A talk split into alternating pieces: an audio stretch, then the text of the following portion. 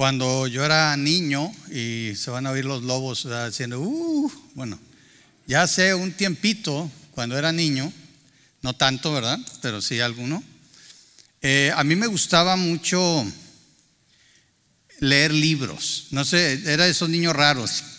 No me gustó mucho andar en la calle, este, me hacían bullying los niños, este, porque era yo, yo desde los cinco años voy a la iglesia, entonces eh, para ellos yo era demasiado inocente, entonces me jugaban, eh, yo pensaba que yo jugaba con ellos, pero ellos jugaban conmigo más bien. Entonces, viendo eso, yo decidí que no, no iba a salir, yo no le vi caso. Mi papá compró unas enciclopedias, entre ellas una enciclopedia médica, y a mí me gustaba mucho, me gustaba mucho y, todavía me gusta eh, leer sobre cuestiones médicas. Entonces, una de las cosas que eh, yo veía ahí era también lo que era todo, toda la anatomía del cuerpo. ¿A cuántos le llama la atención la anatomía del cuerpo humano? A mí, ¿verdad? Algunos son doctores, algunos nada más somos curiosos. Este, yo soy doctor, pero no soy de esos que pueden darle una eh, una, una, consulta o una receta, así que no, no, me la venga a pedir, ¿verdad? Este, porque no puedo. Pero gracias a Dios aprendí mucho viendo esas enciclopedias sobre el cuerpo humano. Y una de las cosas que a mí me fascinó fue, precisamente ver el ojo. ¿Sí? Nosotros todos los días usamos nuestros ojos. Algunos no estamos conscientes de qué tan complejos son los ojos. ¿verdad? Porque nos levantamos, los abrimos y funcionan. No tenemos que prenderlos, no tenemos que hacerles nada. Ahora, es cierto que en muchas ocasiones nuestros ojos no funcionan bien. Por ejemplo, mi esposo y yo tuvimos una cirugía para poder este, eh, que nos quitaran lo que era la miopía. Si saben que el ojo eh, forma una imagen, la manda al fondo, al fondo del ojo, y cuando el, ojo está un poquito deforme, que no tiene la forma que debe de tener, la figura se, se, forma o antes o después del lugar donde se debe formar. Y es donde uno tiene la miopía y cosas de ese tipo. También a mí me encantó ver que eh, había unos bastoncillos que si ustedes tienen curiosidad luego lo buscan, ¿verdad? Este, porque no, es clase de biología, pero a mí me, gustó mucho ver que había unos bastoncillos que son los que nos ayudan a ver los colores y todo eso. Entonces yo quedé fascinado. Por eso cuando yo leí la primera vez en Juan 9, si quieren abrir sus Biblias ahí, eh, en Juan 9 nosotros tenemos la historia de una persona ciega físicamente que recibió la vista. ¿Sí? Y hoy vamos a venir a Juan 9 y los invito a venir y a ver la diferencia. ¿Cuál diferencia? La diferencia que hace Dios en nuestras vidas y la diferencia entre un ciego físicamente hablando y un ciego espiritual. Porque a lo mejor muchos de ustedes están bien de su vista, a lo mejor tienen vista 20-20, ¿verdad? Y algunos hasta más, algunos hasta parece que ven el futuro, ¿verdad? Pero, pero delante de los ojos de Dios, más importante que la vista física es la vista espiritual. ¿Qué tan ciegos espiritualmente estamos? Vamos a ver primeramente, mira a un ciego físico, físicamente hablando, ¿verdad? Y vamos a abrir nuestras Biblias en Juan 9, versículos 1 al 5. Dice aquí, mientras caminaba, Jesús vio a un hombre que era ciego de nacimiento. Rabí, ¿por qué nació ciego este hombre? Le preguntaron sus discípulos. Fíjense la pregunta. ¿Fue por sus propios pecados o por los de sus padres? Ah, buena pregunta, ¿no? Ahora, antes de seguir avanzando, yo quiero que notemos que en aquel tiempo, especialmente en el Antiguo Testamento, si había enfermedades que venían a las personas a causa de su pecado. Tomando el, el contexto y tomando el trasfondo de estos discípulos, esta pregunta tenía cierta validez, pero también podemos ver aquí un cierto juicio, ¿no? Que viene hacia este hombre. Y no nada más hacia el hombre, hacia los padres, ¿verdad? Los, no sé si los discípulos se querían ver muy conocedores del tema, querían impresionar a Jesús. A veces nosotros así estamos, ¿verdad? Queremos impresionar a Dios con nuestra santidad. Queremos impresionar a Dios con nuestro conocimiento, queremos impresionar a Dios de alguna manera. Y le preguntan, ¿por qué está ciego este? ¿Es consecuencia de su propio pecado o del pecado de sus padres? Interesante. ¿Sabe que a veces, todavía hoy en día, nosotros juzgamos la enfermedad de las personas y a veces hasta pensamos, hmm, ¿quién sabe qué habrá hecho? ¿Quién sabe qué pecado habrá cometido? No, de seguro Dios le está juzgando. Vemos una persona que le va mal y lo primero que viene a nuestra mente es, no, es que pues el Señor al que ama disciplina, entonces yo creo que este hermanito, esta hermanita no anda muy bien. ¿Verdad o no? A lo mejor soy el único, ¿verdad? Sí, pero es más, eso no pasa en otras iglesias, pero aquí no, ¿verdad? Aquí no, perdón, me equivoqué, perdón, déjeme. Bueno, Puede ser que sí, puede ser que no, y si nunca lo ha hecho, qué bueno, siga así. Pero fíjense la respuesta de Jesús. Dice, no fue por sus pecados, ni tampoco por los de sus padres. Contestó Jesús, nació ciego, fíjense bien, nació ciego para que todos vieran el poder de Dios en él. ¿Se oyeron eso? Nació ciego para que todos vieran el poder de Dios en él. Ahora, yo creo que puedo decir que no está diciendo Jesús que Dios causó su ceguera. Nosotros sabemos que todas las enfermedades que hay en este mundo entraron a causa de qué? Del pecado. Cuando Adán y Eva pecaron, ellos trajeron la muerte al ser humano. La muerte espiritual y la muerte física. Y la muerte física muchas veces comienza con enfermedad. Nosotros podemos sufrir enfermedad, no necesariamente porque es un, castigo de Dios, como dicen algunos. Nunca piensen en la enfermedad como un castigo de Dios. Más bien, y sobre todo nosotros como creyentes, tenemos que pensar en la enfermedad como una oportunidad en la cual Dios se puede manifestar en nuestras vidas. Viene a causa del pecado que entró por Adán, viene a causa de que nuestros cuerpos están condenados, viene a causa de que todo este mundo está bajo condenación. Pero gloria a Dios, imagínense este mundo bajo la condenación del pecado sin esperanza, que no hubiera un Dios como dice la gente. Porque un argumento para la gente que no quiere creer en Dios es decir, es que si Dios existe, ¿por qué existen las enfermedades?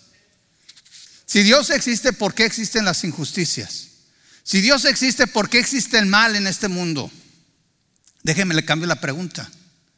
El mal entró en este mundo a causa del pecado del hombre. Imagínese lo que sería este mundo sin Dios, sin la esperanza que Dios nos da, sin el hecho de saber que el pecado que trae enfermedad, ¿sí? Solo Dios puede dar esperanza. Solo Dios nos puede sanar. Ah, está la medicina, es cierto. Está la ciencia. Pero yo le doy testimonio. Yo, yo estuve enfermo de mi espalda y todavía padezco de eso.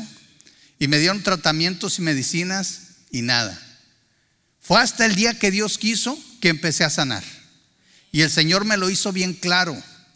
No importa la medicina, no importan los doctores. Es más, la medicina y los doctores ya muchas veces son más negocio que otra cosa.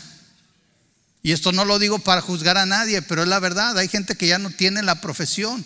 Estudia porque es donde gana más, tristemente. Hay gente que tiene la profesión, tiene el llamado a ser médico y hacen excelente trabajo, así que no estoy condenando a todos. Pero en este país, sobre todo el sistema de la medicina, claro que es un negocio. La gente quiere sacar dinero de ahí. ¿Qué sería este mundo lleno de maldad si no hubiera esperanza en Dios? Si no hubiera un Dios que puede hacer la diferencia, si no hubiera un Dios que puede mostrarnos la bondad, si no hubiera un Dios que puede mostrarnos lo que es la justicia, si no hubiera un Dios que puede mostrarnos lo que es el bien.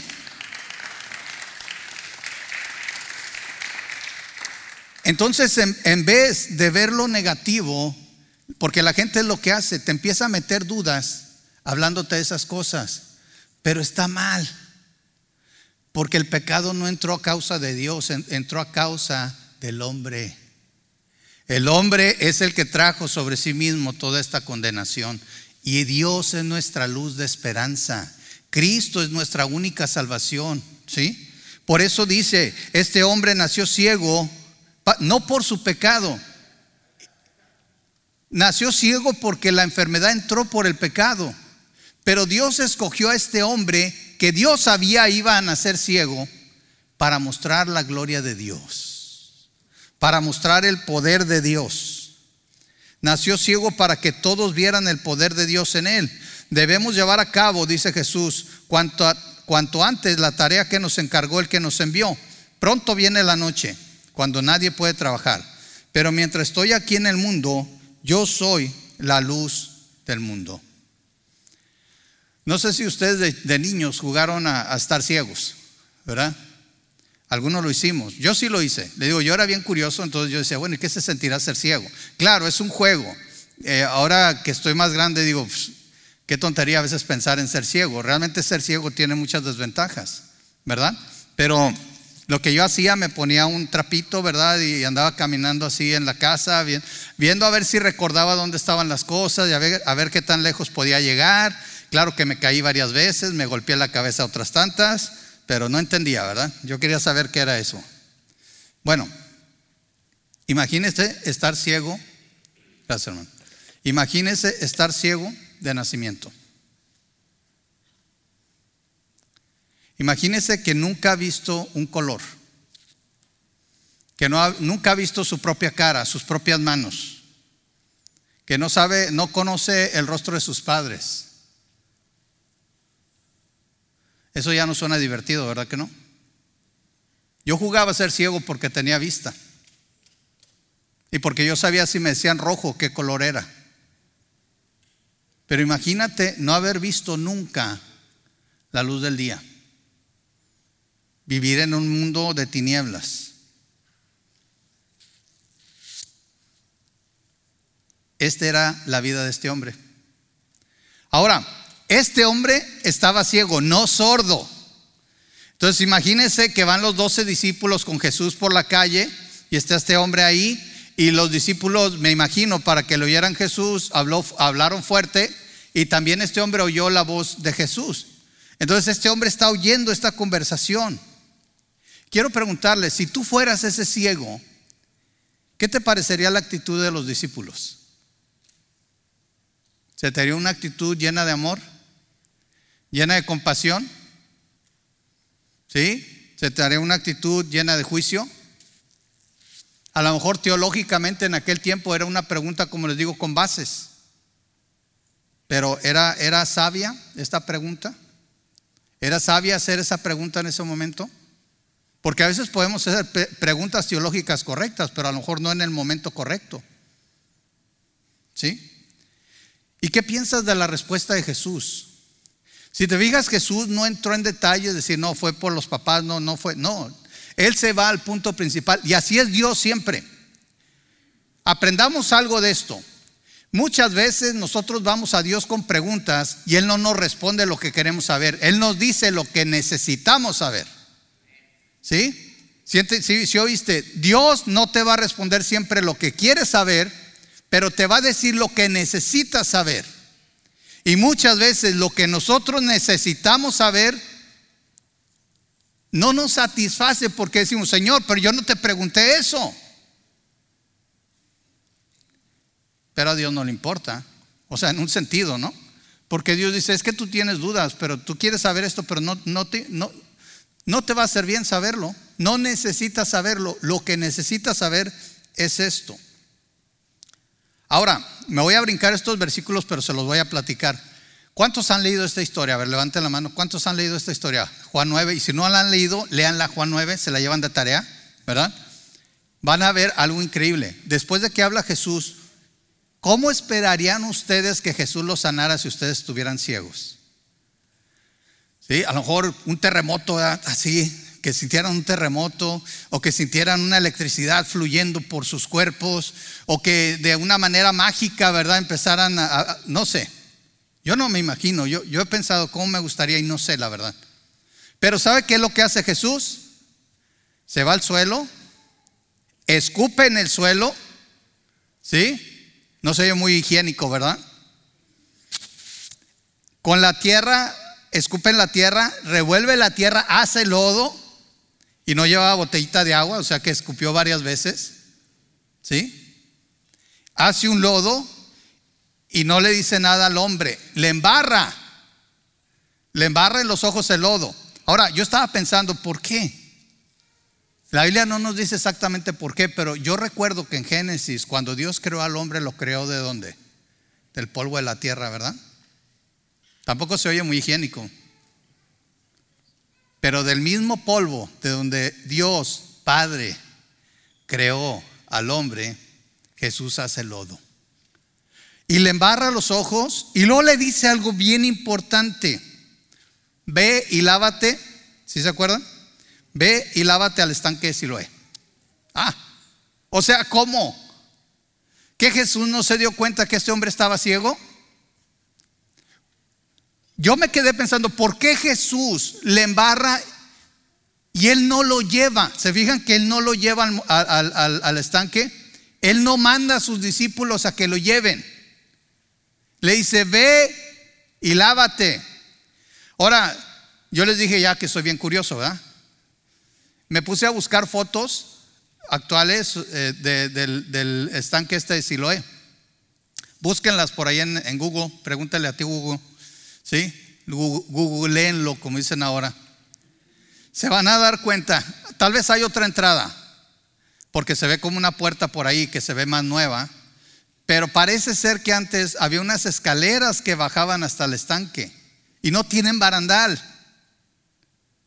¿Cómo mandas? Digo, alguna gente le diría a Jesús, ¿cómo mandas a un hombre ciego a, que vaya a lavarse un estanque donde es casi imposible que baje sin lastimarse.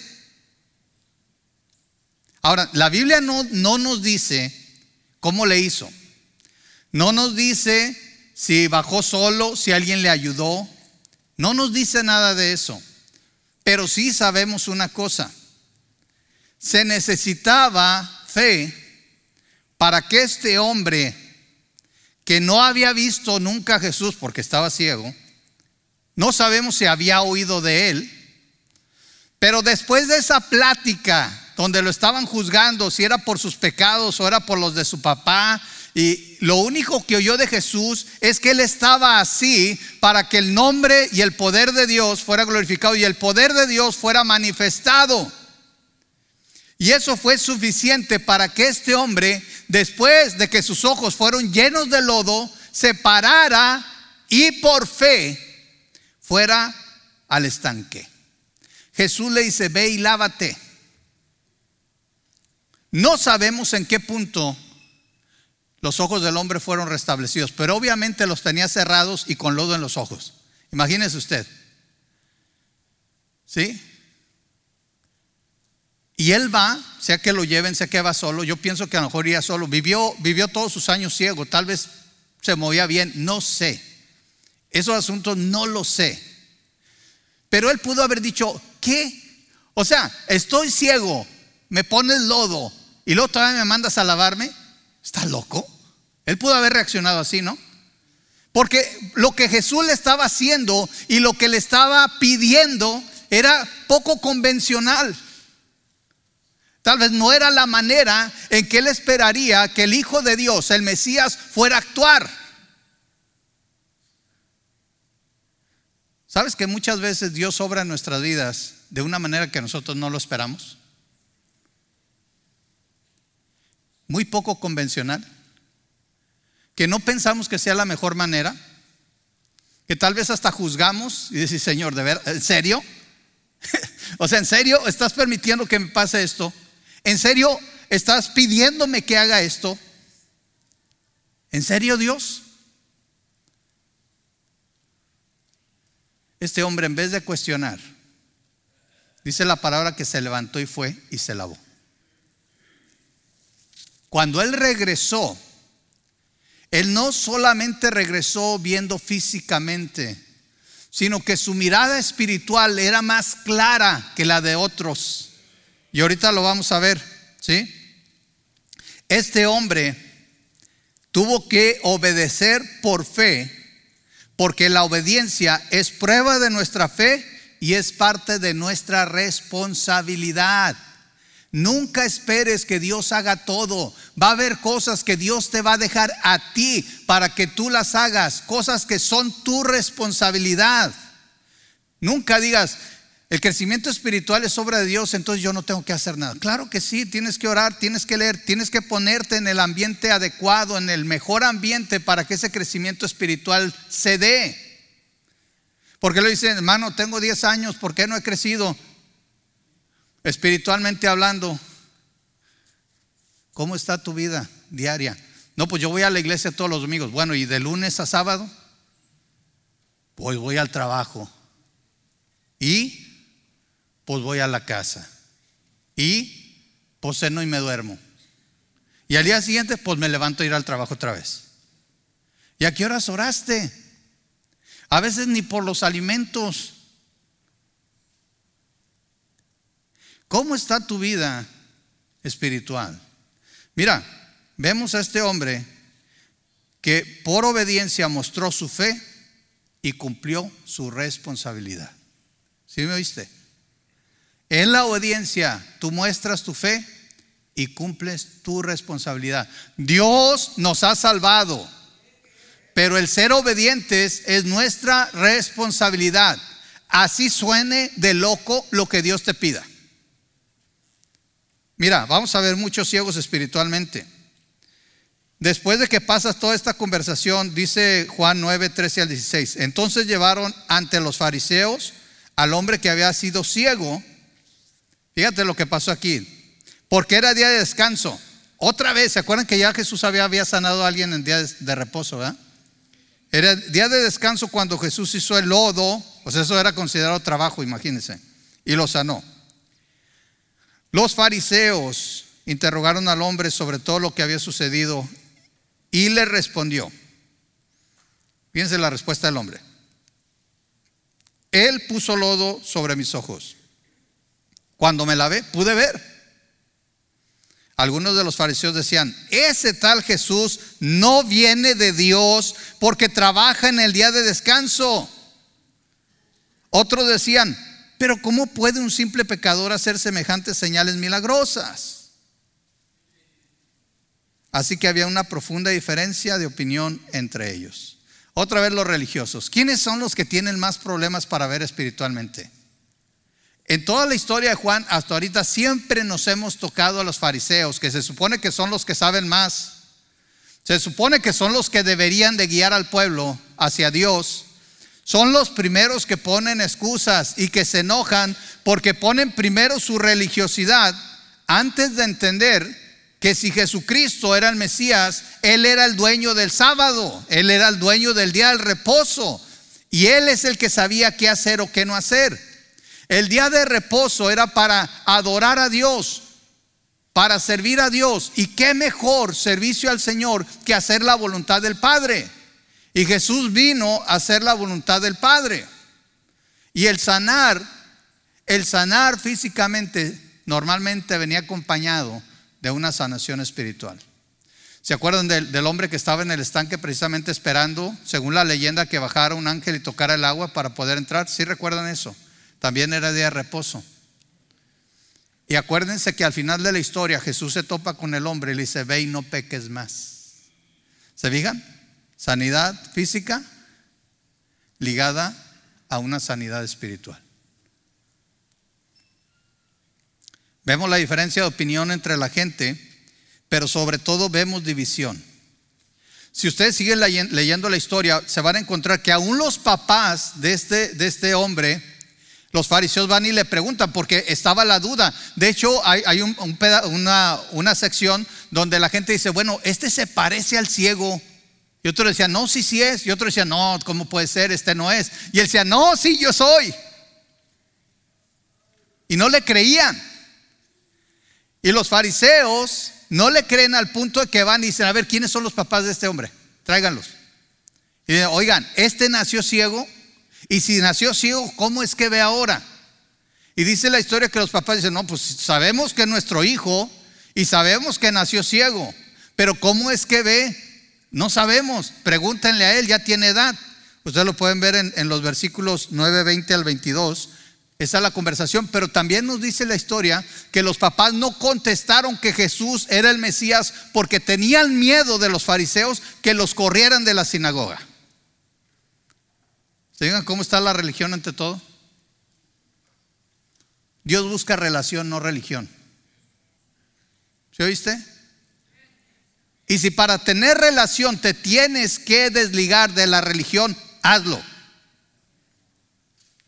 Dios no quiere personas religiosas, quiere personas que estén abiertas a conocerlo a Él, a creer en Él, a obedecerlo a Él. Claro, una de las cosas que yo entiendo de los fariseos es que ellos realmente estaban tratando de seguir el Antiguo Testamento. El problema es que habían llegado a ser demasiado orgullosos, que no pensaban que tenían algo más que aprender. Cuidado especialmente los que ya tenemos años en el Evangelio, tengamos cuidado de no caer en esa trampa. Podemos seguir conociendo, podemos seguir creciendo. ¿Saben lo que es un paradigma? Un paradigma, por ejemplo, es la manera en que nos comportamos en ciertas circunstancias. La manera en que creemos, nuestro, conocimiento forma paradigmas. Es decir, si esto pasa, entonces yo voy a hacer esto. Por ejemplo, si yo veo una luz roja, y voy manejando y me toca la, luz roja, ¿qué tengo que hacer? Pararse. Si es amarilla, pues le aceleramos, ¿ah? No, no es cierto. Este, no, si es roja o amarilla, hay que tener cuidado. ¿Sí? Pero ahí está el paradigma. ¿Qué pasaría si de repente encontráramos que dice por ahí, no, cuando es rojo te puedes pasar? ¿Cuántos de ustedes se pasarían así nomás? Ah, ¿verdad? Que digan, no, pásate tú, ¿verdad? Ahí me, platicas cómo te fue. Bueno, eso es romper paradigmas. Ellos estaban tan seguros que en el sábado no se debería hacer nada que Jesús era un blasfemo. Jesús iba en contra, pero Jesús estaba haciendo la voluntad de Dios. Jesús estaba haciendo algo que era permitido hacerse por Dios. Dios es el dueño de todo. Él sabe lo que creó y por qué lo creó y cómo lo creó. El problema es que estos hombres no creían en Jesús. ¿Sí? Ahora, todos ellos estaban ciegos espiritualmente, aún los padres estaban ciegos espiritualmente, eran más religiosos que creyentes. ¿Sí? No podían ver, no podían ver al Mesías. Fíjate la diferencia. Vamos a ver ahora la diferencia entre el físicamente ciego, y voy a leer versículos 17 y lo voy a brincar al 24 al 27 Fíjate la diferencia entre el, físicamente ciego y los ciegos espirituales. 9.17 de Juan 9. Luego los fariseos volvieron a interrogar al hombre que había sido ciego. ¿Qué opinas del hombre que te sanó? Fíjense la pregunta, ¿qué opinas del hombre que te sanó? Creo que debe de ser un profeta, contestó el hombre. Increíble, ¿no? Nunca lo había, es más, en este punto él no lo había visto. Jesús le puso el lodo, lo mandó a, lavarse a Siloé y él regresó. Él no había visto a Jesús. Y le preguntan quién es. Pues tiene que ser, o sea, tiene que ser alguien grande. Tiene que ser alguien cerca de Dios. Tiene que ser alguien enviado de Dios. Es lo que está diciendo. En los oídos de los fariseos, eso era. ¡ah! Sí, ¿por qué? ¿Por qué dices eso? Fíjense bien, voy a leer 24 al 27 de, de Juan 9. Por segunda vez llamaron al hombre que había sido ciego y le dijeron, es Dios quien debe recibir la gloria por lo que ha pasado. Como diciéndole, no vayas a desear mentiras. Porque sabemos, fíjense bien, ellos ya estaban levantando un juicio. Sabemos que ese hombre, Jesús, es un pecador. ¿Ven cómo veían ellos a Jesús? El hombre que había sido ciego en unos pocos momentos de interacción, un hombre que había sido ciego desde nacimiento, por lo que Jesús hizo, él entiende que este hombre viene de parte de Dios. Tal vez no ha entendido que es el Mesías todavía, pero entiende que era imposible que alguien hiciera ese milagro si no venía de Dios. Inclusive anteriormente le preguntan, ¿y dónde está este hombre? Y, él, este hombre dice, no sé dónde está. Dice, qué curioso. Eh, Y ellos le dice el hombre ciego a los, a los fariseos, oye, este hombre me sanó y ustedes no saben ni de dónde es. Como queriendo decir, ustedes deberían de saber. Si este hombre está haciendo estas maravillas, ustedes deberían de saber. Ustedes son nuestros líderes espirituales, ¿por qué no saben? Porque ellos pensaban que Jesús era un pecador, no lo vieron nunca como el Mesías, nunca se permitieron ver a Jesús por quien Él era. Eran demasiado orgullosos. Dice la palabra del Señor en Romanos que profesando ser sabios se hicieron necios. Eso es lo que le pasó. Estos hombres eran unos necios. Eran unos arrogantes, pensando que no podían ya aprender nada, que lo sabían todo. Dice, sabemos que ese hombre Jesús es un pecador. Le responde el ciego, yo no sé si es un pecador. Yo no sé. Pero lo que sé es que yo antes era ciego y ahora puedo ver. Qué respuesta tan sabia, tan simple, pero tan sabia. Cuando te digan, no, es que no hay Dios. Mira, yo sé una cosa. Tú puedes creer que no hay Dios, pero yo sé que estaba muerto espiritualmente y ahora vivo. ¿Sí? Fíjense bien. Dice, yo no sé si es pecador, pero yo sé una cosa, antes era ciego y ahora puedo ver. Pero ¿qué fue lo que hizo? Le preguntaron. ¿Cómo te sanó? Miren, les dice el hombre, ya les dije una vez, ¿acaso no me escucharon? O sea, los hombres más sabios, les dice uno que fue ciego hace unos momentos, no, o sea, no me entendieron. Es lo que quiere decir, no, no me entendieron. O sea, ya se los dije. Ya les dije una vez, ¿para qué quieren oírlo de nuevo? Y les hace esta pregunta, ¿ustedes también quieren ser sus discípulos? Imagínense, se les torció el hígado a estos, se les derramó la bilis, se les cayó el pelo, sí, yo no sé qué les pasaría. Nomás imagínate.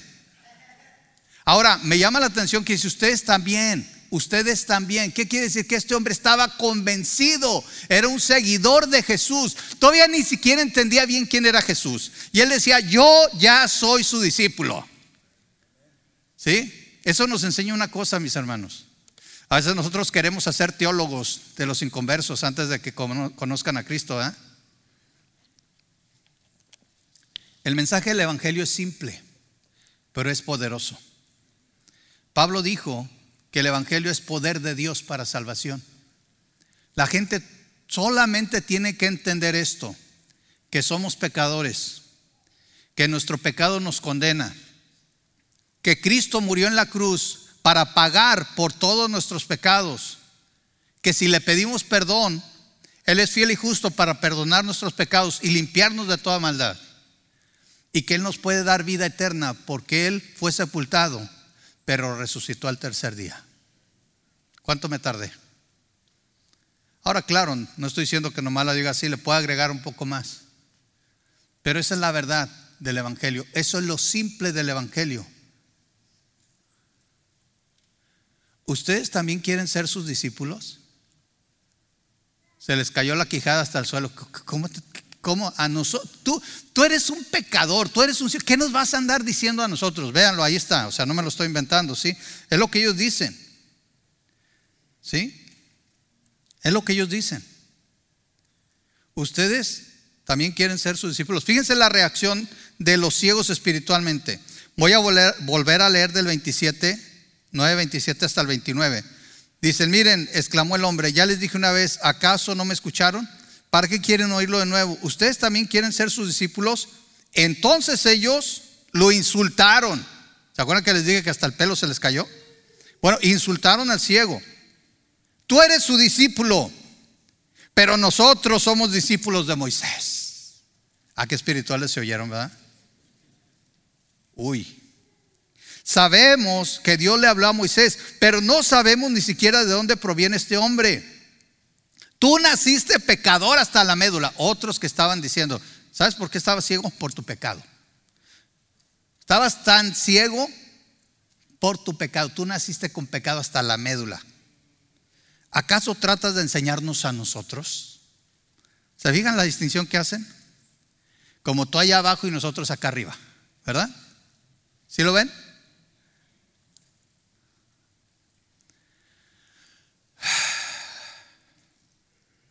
A veces el problema con los que sabemos más es que perdemos el enfoque. Nos empezamos a cegar a las cosas que son simples de ver cuando tenemos nuestros ojos enfocados en Cristo. Cuando no se nos olvida que Cristo es nuestro Salvador. Cuando no, no se nos olvida que estamos llamados a seguir sus pisadas, no a seguir una religión. Cuando sabemos y entendemos que la libertad que Dios nos dio no es para hacer lo que queremos, sino para servirle a Él con todas nuestras fuerzas. Porque antes yo era esclavo del pecado, yo estaba muerto espiritualmente, yo era un ciego que no veía mi condición, pero Cristo trajo la luz a mi vida, así como la trajo este hombre. Pero estos hombres tan arrogantes, decía, ¿acaso tú puedes enseñarnos algo? Ahora mira el resultado de las dos situaciones. ¿Sí? Vemos, vamos a leer versículos 35 al 41. Cuando Jesús supo lo que había pasado, encontró al hombre y le preguntó, fíjense, aquí está Jesús, primera vez que este hombre ciego lo ve, primera vez. Le preguntó, ¿crees en el Hijo del Hombre? ¿Quién es, Señor? Acuérdate, no lo había visto, pero había experimentado su poder. No lo había visto, pero había experimentado su poder. Tú y yo a Dios no lo hemos visto cara a cara, pero hemos experimentado su poder. ¿Sí? Fíjate bien.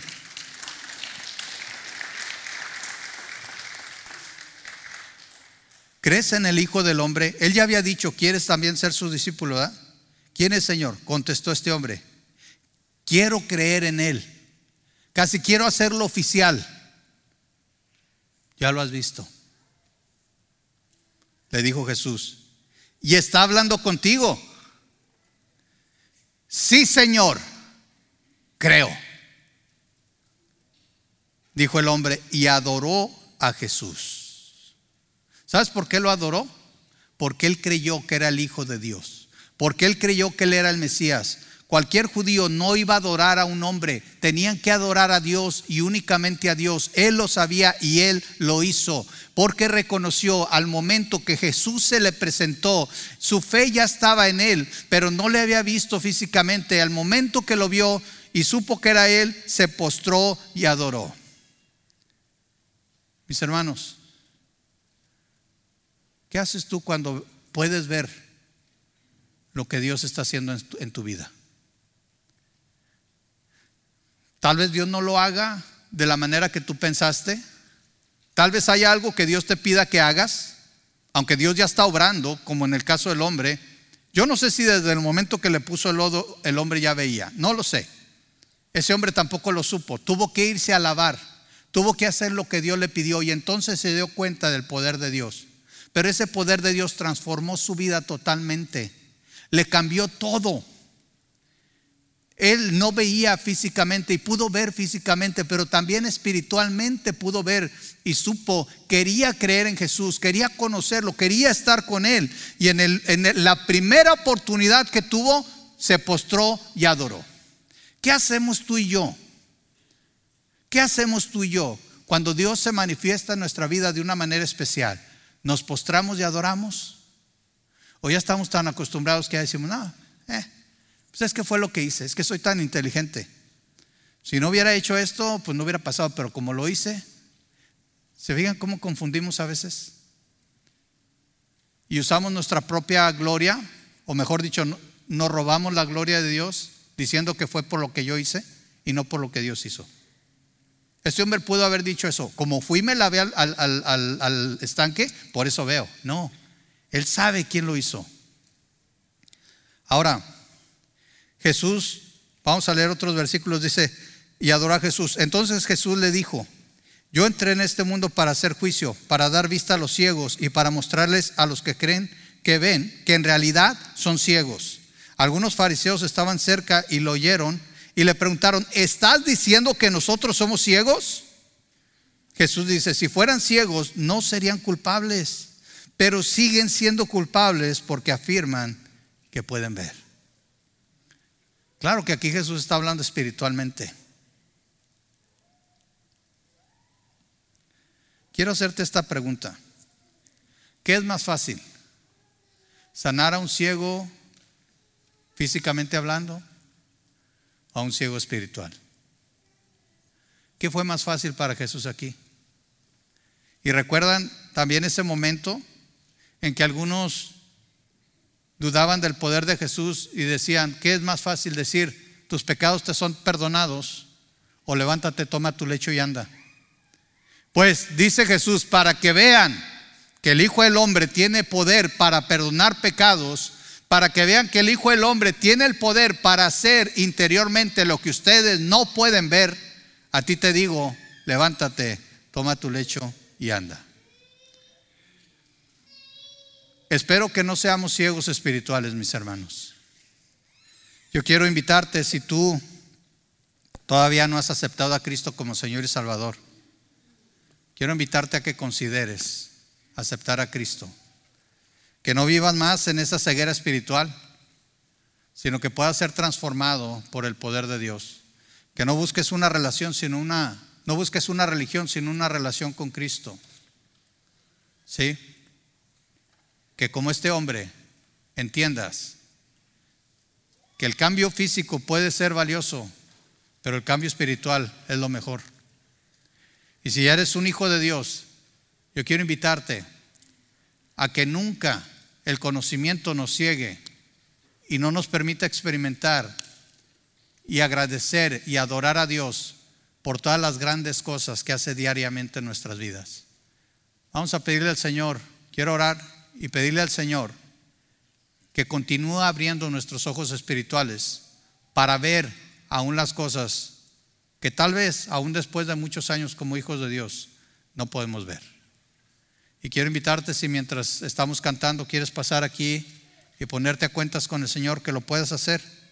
Que vengas y le pidas que abra tus ojos espirituales de una manera especial. Vamos a orar.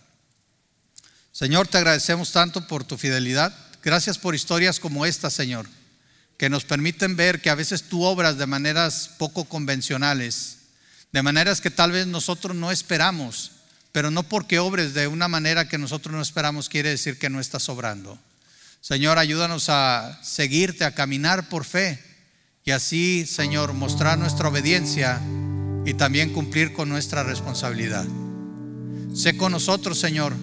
Ayúdanos a caminar como a ti te agrada en este mundo llevando el Evangelio, siendo luz, pero también abriendo cada vez más nuestros ojos espirituales para poder ver todo lo que haces y poder adorarte como te mereces. Te lo pedimos todo en el nombre de nuestro Señor Jesucristo. Amén.